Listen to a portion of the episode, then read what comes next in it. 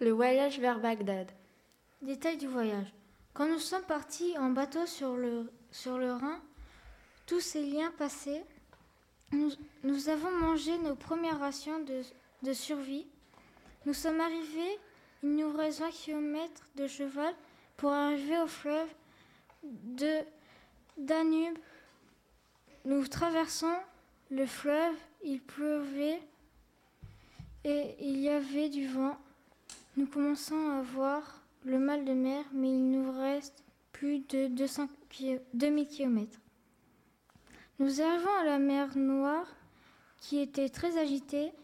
Il y avait des requins qui nous arrivons entre l'Europe et l'Asie pour arriver à la mer Méditerranée. Nous nous arrêtons à Alexandrie pour partir dans le Nil et arriver à la mer Rouge pour faire le tour d'une partie de l'Asie et arriver dans le Tigre. Description de Bagdad. Bagdad est une ville très grande et protégée par deux grandes murailles. Ils ont aussi des mosquées de quartier et la grande mosquée. Un fondouk, des bibliothèques. Nous allons à la mosquée. Nous avons découvert plein de choses sur leur religion, comme par exemple on doit se laver les avant-bras, les pieds, les mains et le visage. Nous entrons dans la salle de prière, nous visitons la mosquée. Nous avons pu jouer à des jeux aux échecs par exemple, mais la mosquée est aussi un lieu où on peut rétablir l'ordre. Nous avons dû apprendre les cinq piliers de l'islam. La prière cinq fois par jour, tournée vers la ville de la Mecque. La profession de foi égale croire en Allah et son prophète Mohammed.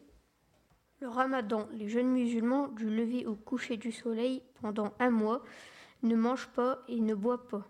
L'aumône aux pauvres, don d'argent et de nourriture aux pauvres.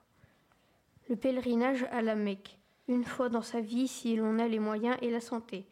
Pour ce qui est de la nourriture des musulmans, ils mangent de la viande de poulet, de mouton, d'autres volailles et du poisson. Pour les laitiers, ils mangent du yaourt, le beurre, le fromage blanc. Pour les épices, le sésame, le safran, le poivre noir, le piment, le curcuma, l'ail, le cumin, la camelle, le persil, la coriandre et le sumac. La rencontre avec Haroun al-Rachid. Nous avons rencontré Haroun al-Rachid.